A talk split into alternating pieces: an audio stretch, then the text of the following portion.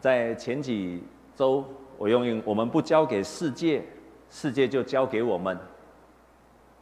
啊，我在那个时候我分享了，这个世界现在最大的力量就是要窃取我们的时间，甚至要我们不断的加班，所以加班几乎成了我们现代人的文化。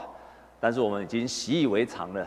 可是加班过度的话，一直加班，长年累月的加班，造成我们身体疲惫以外，我们也没有办法好好敬拜上帝，没有办法追求属灵的永恒的，甚至家庭的关系都没有办法维系。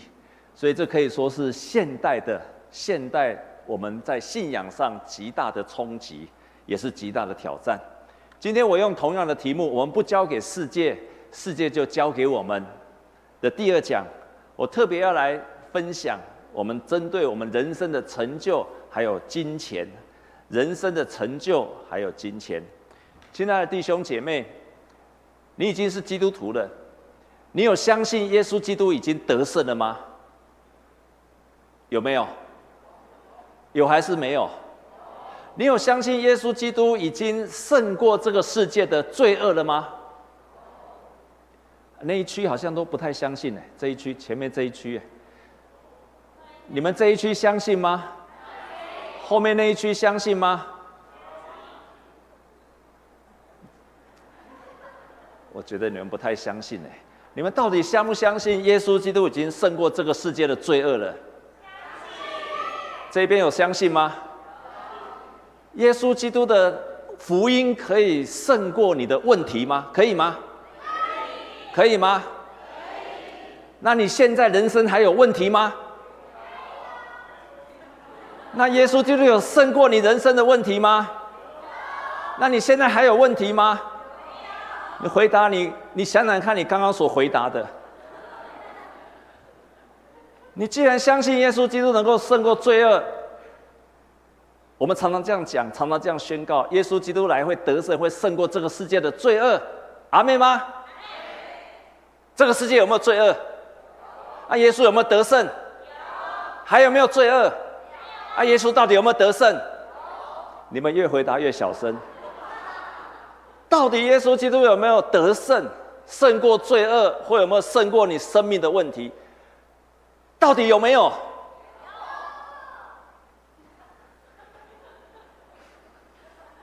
你回去好好想想，你刚刚牧师问你的，还有你回答的。你觉得你正常吗？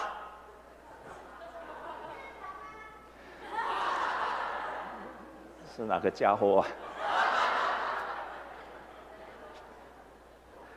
撒旦退去吧！这个是一九四四年的六月六日，有人知道那天是什么日子吗？还记得吗？一九四四年，那天是诺曼底登陆，也就是所谓的 D-Day。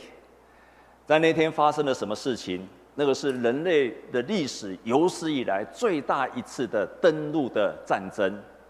在那次的战争，我们知道以英美为主的联军，英美法的联军，他们在那个地方登陆。结果在那天的登陆呢，一共有十五万六千的人在那一天同时在诺曼底那个地方，有五个地方，有五个地方同时登陆。但是光是那一天，盟军呢就死了四千四百名，一天的当中死了四千四百名。那天德军也死了很多，也估计有四千到九千人，盟军大概有九千人的失踪了。但那一天之后，从那一天开始，我们都知道二次世界大战德国占据了整个欧洲，可是从那一天开始，联军、盟军呢、啊？从那一天开始，付出了惨痛的代价，一定要登陆完成，而且那一天开始，盟军开始反败为胜。那一天开始扭转整个世界的第二次世界大战的战局，在这个之前，都是德国军队纳粹胜利的，占据了所有的欧洲。可是，在那一天，六月六日，诺曼底登陆的那一天开始，西方的盟军开始得胜了。但是，那并不是最后的胜利，那并不是最后的胜利。最后的胜利，一直到一九四五年，也就是隔年的四月三十号，将近一年的当中，在一年的当中，不断的、不断的发生大小的战争，最后在五月二号，柏林，你盟军攻进柏林，战争结束，德国投降，那一天才是最后的胜利。我用这个战争来跟各位来说明，耶稣基督在。十字架上的胜利那一天，得胜的那一天，也就是这个世界被撒旦所掌权的全面性的掌权，但是从耶稣死里复活得胜的那一天开始，开始败部复活，开始反败为胜，从那一天开始，耶稣基督开始得胜了，在这个之前。在这个之前，是黑暗的势力、撒旦的权势笼罩这个世界，所以我们说耶稣基督得胜的意思是我们宣告从那一天开始，从那一天开始，耶稣要得胜了，反败为胜。当你受洗的那一天开始，你宣告耶稣基督是你生命的主的那一天开始，你身上的失败跟罪恶，从那一天开始，耶稣基督在你的身上反败为胜了。但是，从那一天开始，战争还没有结束。就像诺曼底登陆的时候，所有的战争没有结束，大大小小几百个战役仍然反反复复的在发生。有时候胜利，有时候失败，有时候得胜。但是可以确定的一点，可以确定一点，即使后续伤亡惨重，但是可以确定的一点，到最后一定会胜利的。因为从那一天，盟军就一步一步的得胜，一步一步得胜，直到五月二号，隔年的五号，五月二号全面的得胜。这也意味着你的战争还没有结束。耶稣基督死在十字架上那一天，就是你反败为胜的开始。可是你的战争还没有结束，一直到今天。Already, but not yet。战争已经胜利了，但是还没有结束。到今天。我们都在战争，都还在征战，但是可以确定的一点，可以确定一件事情：既然上帝差遣他的儿子耶稣基督死在十字架上，花上那么大的心血，花上那么大的代价，要拯救你，你想想看，诺曼底登陆之后，盟军会不会继续支持这个战争直到胜利？一定会的，各样的供应，各样的供给，各样的武器。直到最后的战争胜利为止。同样的，我们的征战也是，耶稣基督既然为我们付上了代价，生命的代价，他也希望你能够得胜，因为他要与你一起征战，直到你完全胜利为止。这就是今天保罗所讲的圣经。他这样子说：基督在十字架上已经胜利了，但是接下来我要与他一同征战，让我每一个念头。都可以顺服到耶稣基督。我们看今天的圣经，我们一起来念这一节圣经节。请，我们征战的兵器本不是属血气的，乃是在神面前有能力，可以攻破坚固的营垒。这个地方至少在讲三件事情。第一个就是我们的征战不是属肉体的，也不是靠着这个世界来征战的。我们所征战的不是血气的，而是我们的思想的战争，是灵性的战争跟思想的战争。弟兄姐妹，你没有办法想象你的思想的战争有多么剧烈，或者有什么重大。大陆怎么失去的？很多的研究，很多的报道。我不是历史学家，但是所有研究大陆之所以失去的人，没有人否定一点。国民党在当时候，国民政府在那个时候有最优良的武器，比共产党还要优良，人也比他多，甚至后面还有美国的不断的支持。可是，比起共产党，他们的武器更加的精良，人更多，训练更好。可是，所有的人都赞成一点的研究，没有人否定这一点。国民政府失失败的原因在于失去了思想。输去了思想，就输去了战争；输去了战争，就输去了大陆。你都有任何的研究，没有人敢否定这一点。当时候的国民党的张学良，他讲了一句话，他说：“国民党做国民政府有没有思想？有，你都读过，叫做三民主义。可是当时候的人在读三民主义的时候，就好像那个庙里的老和尚，他就一直在念经，阿弥陀佛，阿弥陀佛，一直念，一直念，一直念。可是他完全不晓得什么意思。可是另外一边共产主义。”共产党相信共产主义，你先不要我不要管它是好或不好，可是那一边的人都从心里面相信共产主义是好的主义，他们是从心里面相信，而且相信这样子的思想会带来人民的幸福。一个是真正的相信，一个是嘴里念着的相信。思想的战争，你赢得了思想，你才能够赢得战争，赢得了战争。你才能够赢得土地，弟兄姐妹们，我们不要讲太远。今天乌克兰跟苏联的战争，苏联的战争武器人员没有比乌克兰大吗？都有，可是思想失败了，因为苏联人不相信这场战争是一个正义的战争，思想输去了，战争就输去了，土地就输去了，就成为战败的人。思想是一个战争。第二个，这段圣经告诉我们，我们在神的面前是有能力，而且攻破坚固营垒。坚固营垒是什么？至少有这四项、五项。第一个，错误的思想，在我们的生命的当中，一些错误的思想，而你却相信了它。这个错误的思想，可能是你的人生观、你的价值观、你的三观。这个可能不是和圣经的教导的思想，可是这个社会已经给你教导这样的思想。第二个，不良的习惯，从我们本身的私欲所跑出来的不良的习惯。有些人沉溺于抽烟、喝酒、黄色的书籍或者是色情的影片不可自拔，这个是从我们本性当中所跑出来的，或者是负面的性格，从遗传。或者早年家庭的经验当中，我们所累积下来的，譬如说，有些人很容易生气，有些人有苦毒，有些人很自私，甚至有些人很骄傲。另外一边，有些人很自卑。在座弟兄姐妹，你是很自卑的人，请举手。你常常觉得自己很不如人的人，请举手。好，而你常常觉得自己很容易生气的人，请举手。弟兄常常很容易生气，请举手。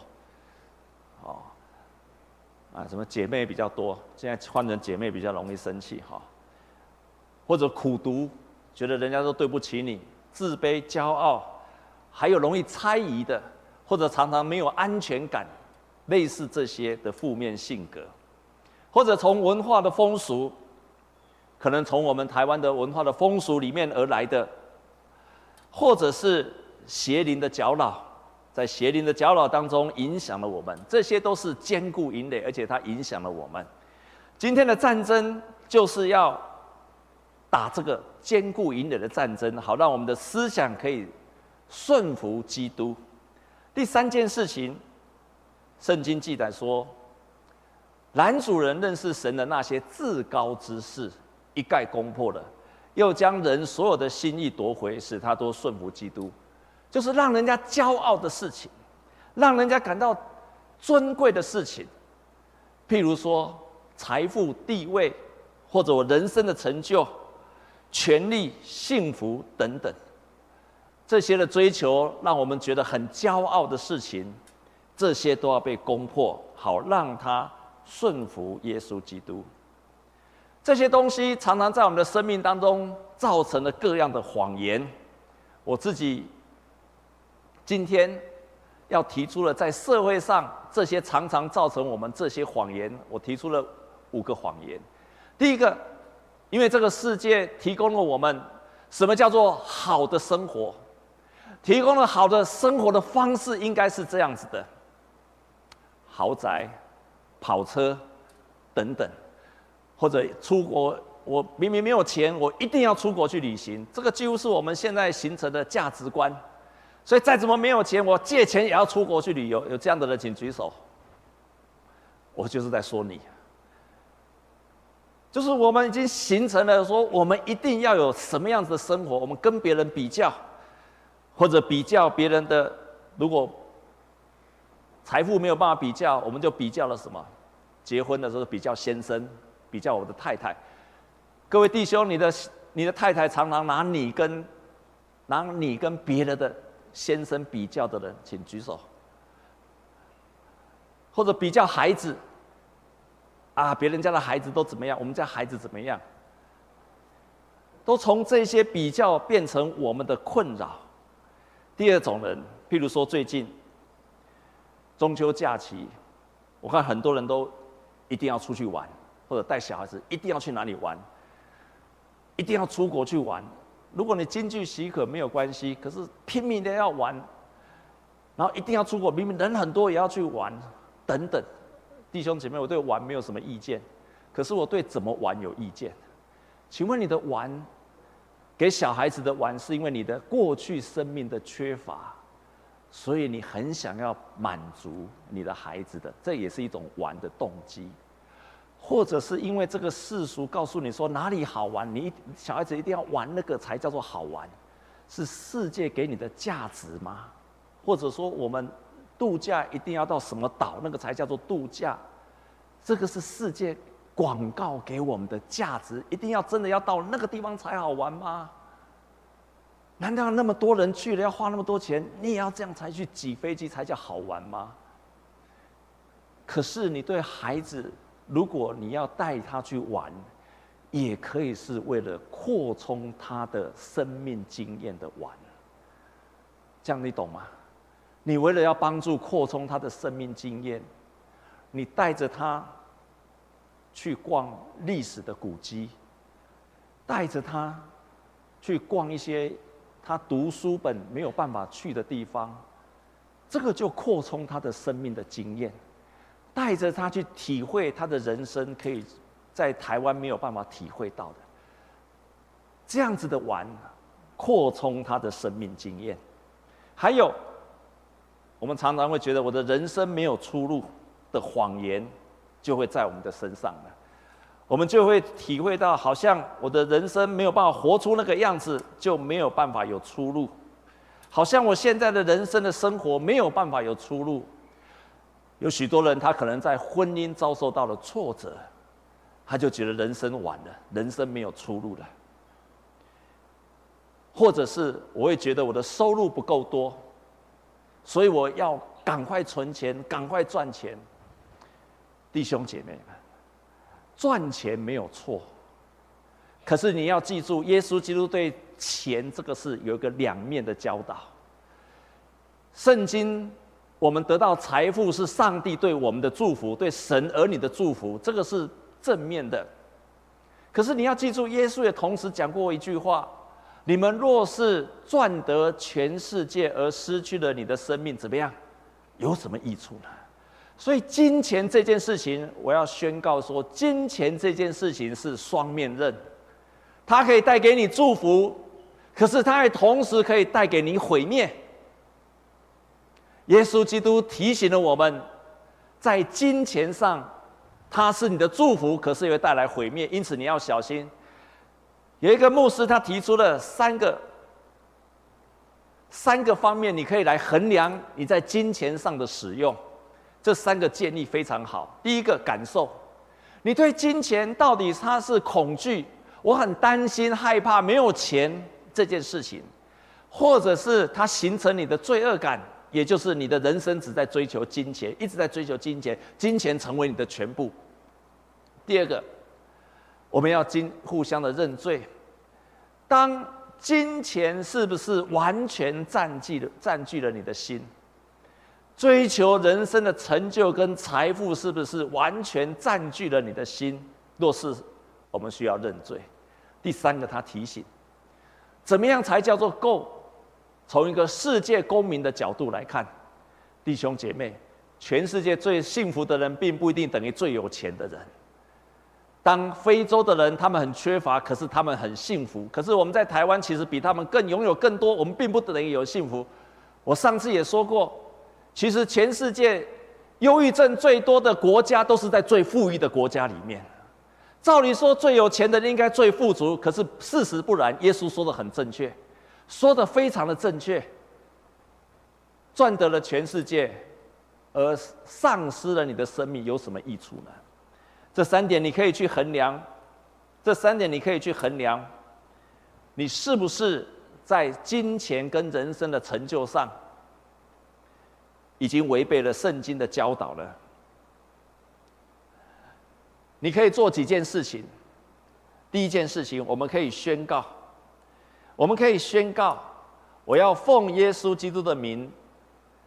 命令我刚刚说的那些谎言能够离开我，我们可以常常这样宣告，就是那些谎言可以离开我。我的人生没有出路，我一定会失败，我没有价值。特别对许多的人，当他退休的时候，他就觉得自己没有价值。我们要宣告说，我不会成为一个没有价值的人，因为圣经这样说：耶和华说，我知道我向你们所怀的意念是赐平安的意念，不是降灾祸的意念。要叫你们幕后有盼望，神让我们在每一个阶段都会有盼望的，都会有盼望的。我们可以常常的宣告，奉耶稣基督的名，命令这一切的思想来离开我们。弟兄姐妹，我们一起来用这个祷告来宣告好吗？我们一起来宣告，好，一起跟着我来念预备起。主啊，现状我无法改变，但是你可以。我要打开心，接受你的想法。你在十字架上已经得胜了，也已经打赢这场战争。我还有战争要打。我要将心打开，心让你来改变我的思想，使我在这一次的经历你从死里复活的力量。这就是我想要的。我们可以常常宣告，让我的生命的当中那些谎言能够离开我们。第二件事情。我们可以在生命的当中常常思想那些属耶稣基督的事情。今天的另外一处的圣经节，腓利比书四章八到九节，我们一起来读这一节。好，预备起，弟兄们，我还有未尽的话：凡是真实的、可敬的、公义的、清洁的、可爱的、有美名的，若有什么德性，若有什么称赞，这些事你们都要思念。一早起来就开始思想，你的生命当中有什么真实、可爱、可敬、公益、清洁、可爱的美名的事情，我们去思想它，让它发生在我的身上，我们就可以除去了那些谎言跟负面的思想。第三件事情，今天的圣经告诉我们说，我们要效法别人的榜样，抓住在你的生命当中的旁边的人。你看见他的生命有美好的榜样，去效法他，去效法他。所以圣经上说：“你们在我身上所学习、所领受、所听见、所看见的这些事，你们都要去行。是平安的神就必与你们同在。”可以做这三件事情：除去谎言，思想美善的事情，效法别人的榜样。这个人你们可能不太认识。叫做路可铎，他是一个美国很有名的牧师，曾经被封为美国最佳的传道人，甚至被封为美国牧师。他写了很多的书，在台湾也有很多很多的翻译，甚至写了很多的童书，信仰的童书都被翻译过来。但是最近他公布，他公开，在他人生最高峰的时候。教会的牧养非常的成功，他也写了很多书，出版了很多的书，到处去演讲，可以说来到他人生的事业的最高的成就时，但是那个时候，教会开始有了纷争，他有很多的出版的压力，到处演讲的压力，那个时候，他的心里很大的压力。他说他每天。每一周都有很多事情要做，教会的同工需要我，讲道也需要我，出版商也需要我，整个世界都需要我，所以他就开始喝酒了。但是他喝酒怕被弟兄姐妹看到，就偷偷去买酒，就藏在袋子里面，到没有人看见的地方去喝酒，甚至到最后不敢在教会附近、家里附近买酒喝，怕被弟兄姐妹看到，因为他是个很有名的牧师，就跑到另外的城市去买酒来喝。所以看起来他人生很大的成就，事实上他人生很大的压力。一直到有一天，他一直以为他的事情有一天喝酒之后，这些事情会自然、自然、自然的消失，自然会改善，但是没有改善。一直到有一天，弟兄姐妹，我常常讲一句话：罪是见光死。我们越是隐藏，罪越是罪越是可以影响我们；我们越是坦白，罪就不容易隐藏。当我们承认罪的时候，罪就不容易影响我们。他有一天就跟他们教会的长老就承认他的虚伪，然后他们的教会的长老就开始给他拟定了一个重新面对问题的计划。他也跟弟兄姐妹坦诚他内心的挣扎以及他的诱惑。终于，他胜过了这个战争，去掉了酗酒，渐渐的又恢复了牧会的健康的生活。更关键的就是，当他开始面对这个问题，他经历了圣灵的同在，他经历了圣灵的动工，所以他后来坦白这件事情的时候，他才发现原来他有最后有三个结论，这三个结论可以从我们很大的帮助。第一个，他相信上帝的恩典，上帝的恩典不是拿十字架挂在你的胸前。上帝的恩典也不是挂着一个十字架，然后把它吊在你的家里面。上帝的恩典就是十字架成为你心里的力量。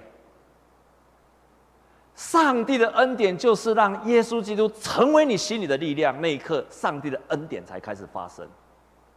第二件事情，他说：“你不要相信，如果你是一个好基督徒，你就不会有这些挣扎。”而是正是因为你是一个好基督徒，所以你会有这些挣扎。阿门。